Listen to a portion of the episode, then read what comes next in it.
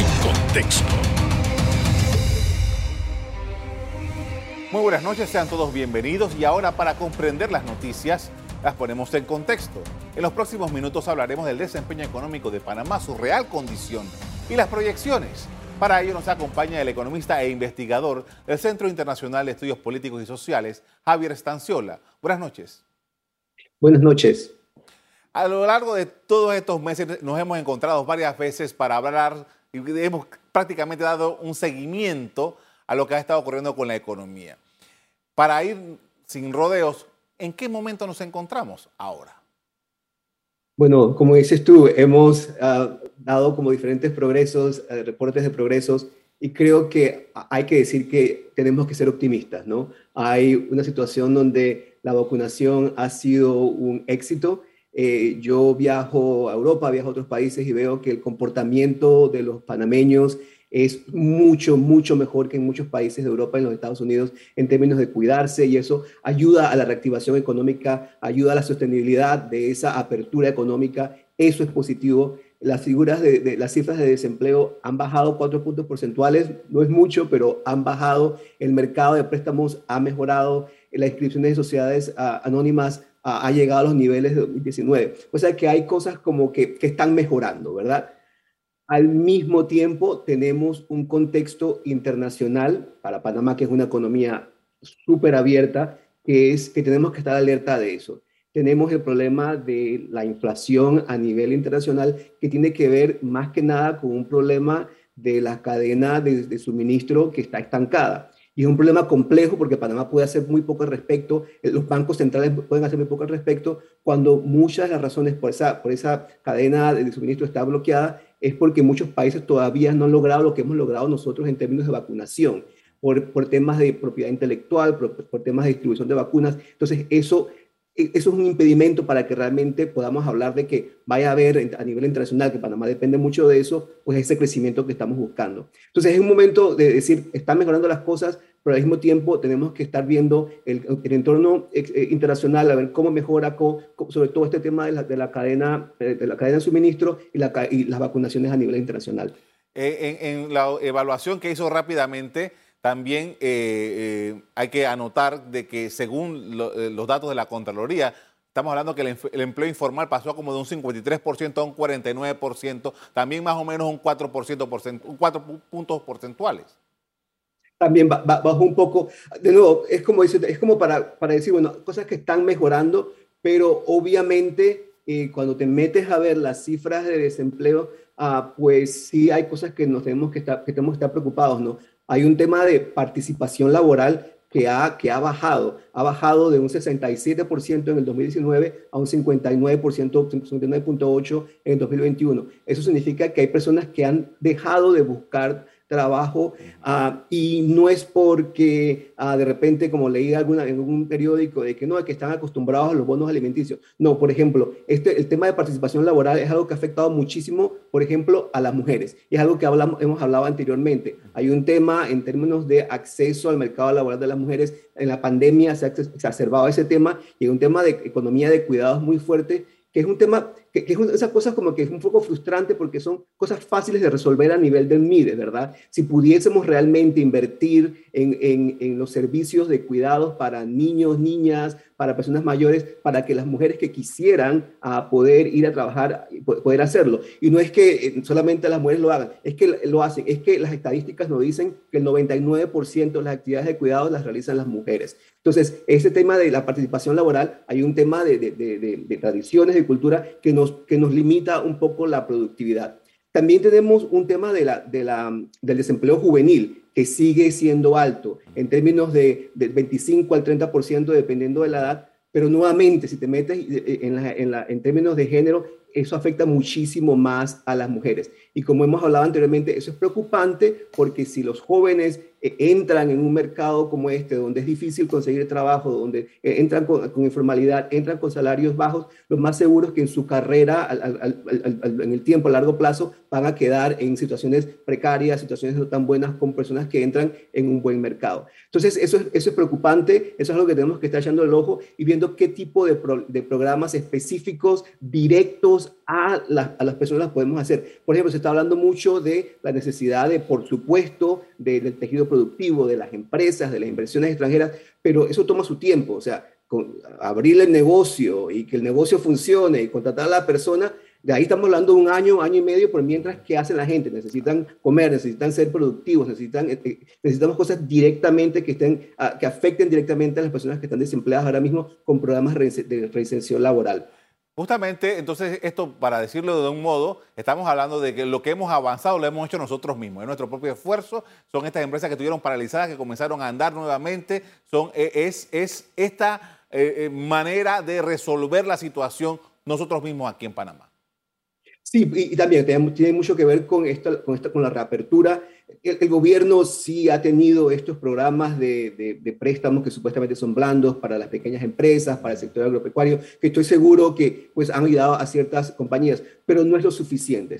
Tenemos que realmente pensar en grande. Esto es un problema grande que tenemos y no es como que eh, esto, estrategias como que muy, muy abstractas, muy como que a largo plazo. Eso es, no, es más inversión extranjera. No, necesitamos, necesitamos de hecho cambiar la narrativa acerca de eso. Panamá eh, tiene una, una, política macroeconómica de atraer divisas extranjeras por medio de la inversión extranjera, que es importante, lo necesitamos, pero creo que necesitamos cambiar la narrativa como lo hacen en, en, en Asia. Hablan de alianzas tecnológicas internacionales donde está muy claro de que no solamente va a llegar la multinacional y va a traer a todos sus empleados y empleadas a que trabajen acá y lo que nosotros beneficiamos es que ellos vayan al restaurante y vayan a Félix de Maduro. No, lo que van a hacer es que vamos a hacer intercambios de conocimiento, vamos a tener tecnología, vamos a tener ah, desarrollo tecnológico de investigación y desarrollo una alianza tecnológica internacional. Estamos hablando de operaciones conjuntas, donde ah, cuando estas ideas de, de las, de las alianzas eh, público-privadas, pero realmente algo que beneficie tanto al sector público, al privado, donde haya intercambios de conocimiento, donde no se le reduzcan los derechos laborales ah, en términos de salarios, en términos de condiciones laborales a los trabajadores y trabajadoras panameños. Ese es el tipo de inversión extranjera que necesitamos, no cualquier tipo. También estamos hablando ahora mismo de, tratados de libre comercio. Por supuesto que tenemos que ser una, economía abierta, pero con, eh, con, un enfoque, con, un enfoque, de desarrollo humano, de desarrollo de productos. En Latinoamérica en general tenemos ese problema de queremos exportar y queremos importar para hacer eh, una economía abierta y quedamos lidiando con temas de, bueno, de, tarí, de, de aranceles y de precios pero no nos preocupamos del valor agregado, del producto, de, cómo podemos realmente traer nuevos servicios y nuevas ideas al mercado. Y eso es lo que nos hace falta en Panamá, una, gran, una gran estrategia nacional de innovación que puede ser dirigida desde el Ministerio de Economía y Finanzas. Tenemos la Senacid que, que necesita muchísimo más apoyo para realmente apoyar toda esta idea de, de la innovación y el desarrollo en Panamá. Con esto vamos a hacer un primer, eh, eh, primera pausa para comerciales. Al regreso, continuamos en el análisis de la situación económica de Panamá y el fuerte impacto que ha tenido en el empleo de miles de panameños. Ya volvemos.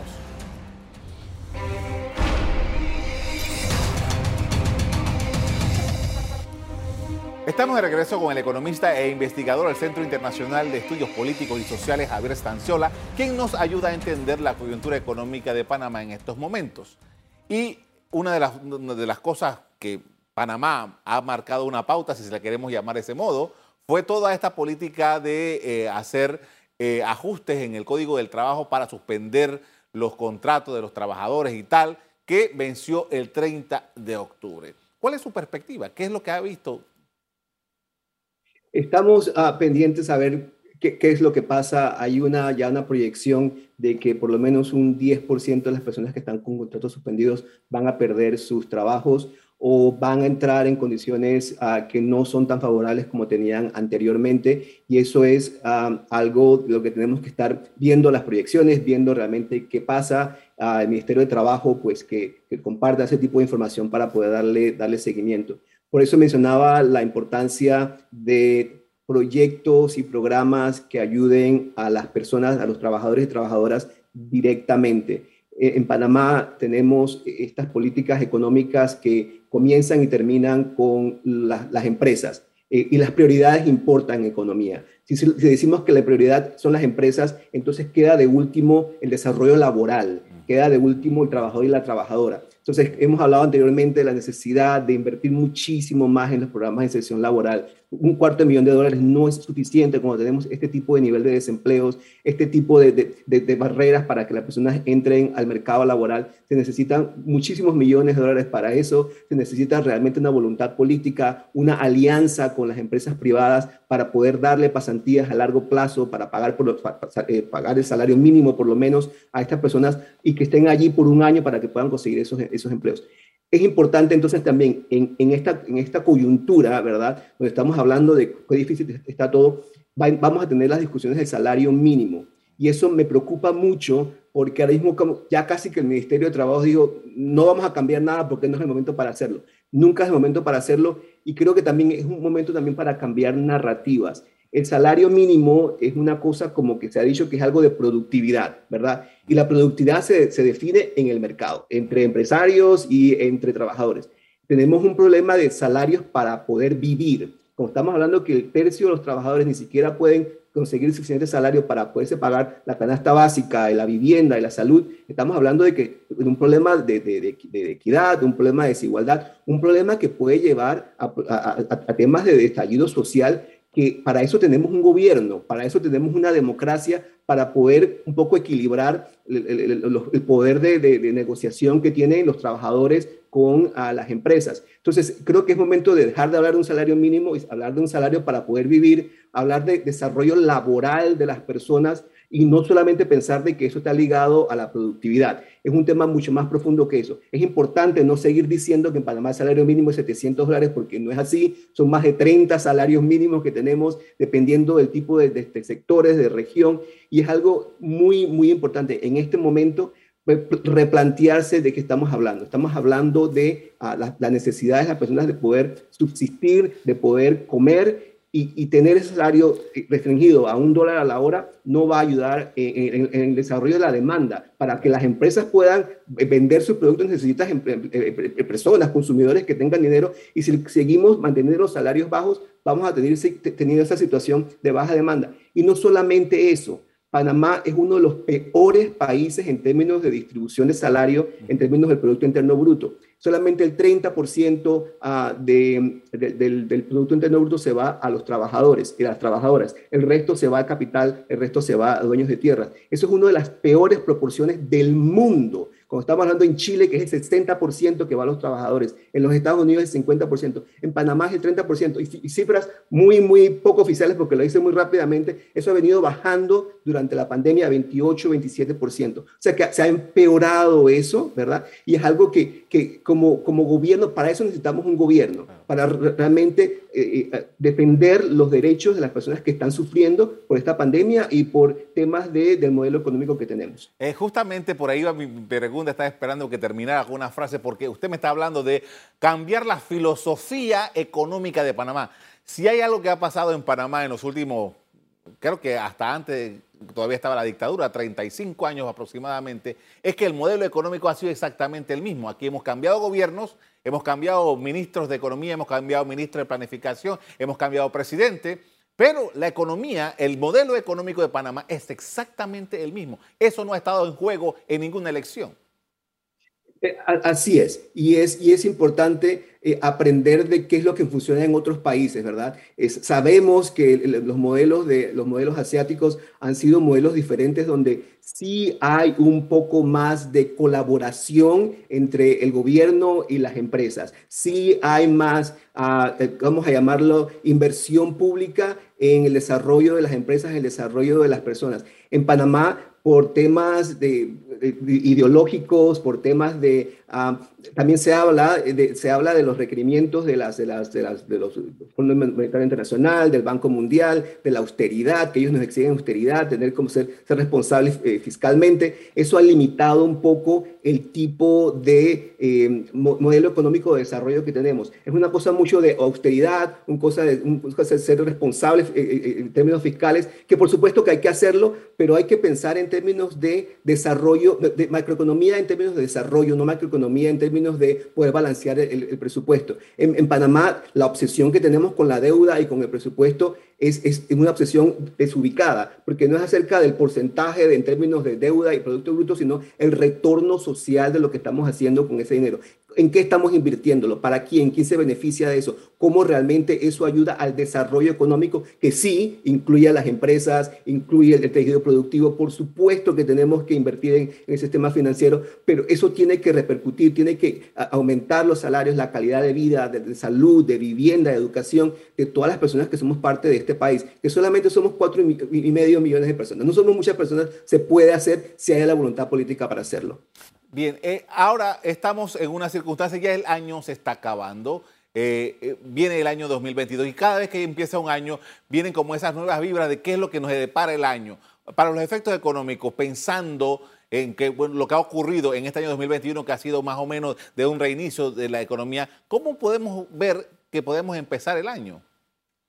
Bueno, creo que algo que tenemos que estar pendientes es a la inflación. en Panamá siempre hablamos de que la inflación es muy baja, que no tenemos problemas, que el dólar, todo eso nos ayuda, pero si estamos viendo que los Estados Unidos ya está hablando, que está preocupado de la inflación, ah, entonces eso puede repercutir también en la inflación en Panamá. Ya estamos viendo cifras en Panamá de que la inflación está subiendo al 2.5% y no en cualquier rubro, estamos hablando de carne, pescado, frutas, verduras, cosas esenciales donde los precios están subiendo. En Panamá yo siempre veía que la gente nos, quejábamos acerca del precio de, las cosas cuando vamos al supermercado, pero las cifras oficiales no lo reflejaban. Ahora lo están reflejando. Eso es algo que vamos a estar pendientes en el próximo año porque esa inflación entonces puede repercutir en términos de tasas de intereses, puede repercutir también en la necesidad de, pensar todo esto del salario mínimo, porque si la, si, la, inflación va a subir, tenemos que entonces reflejar eso en términos de salarios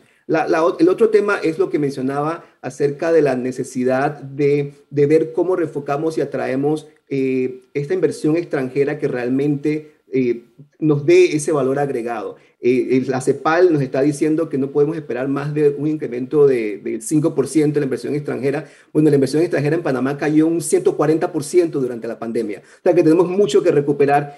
Y sí, cuando el gobierno nos habla de esa importancia, de esa inversión extranjera, eso es algo que tenemos que estar priorizando para el 2022, pero realmente con un enfoque que sea más de desarrollo y no solamente de atraer divisas. Con esto vamos a hacer otra pausa para comerciales. Al regreso seguimos conversando sobre la tasa de desempleo real en Panamá y las circunstancias que rodean el fenómeno económico de nuestro país. Ya volvemos.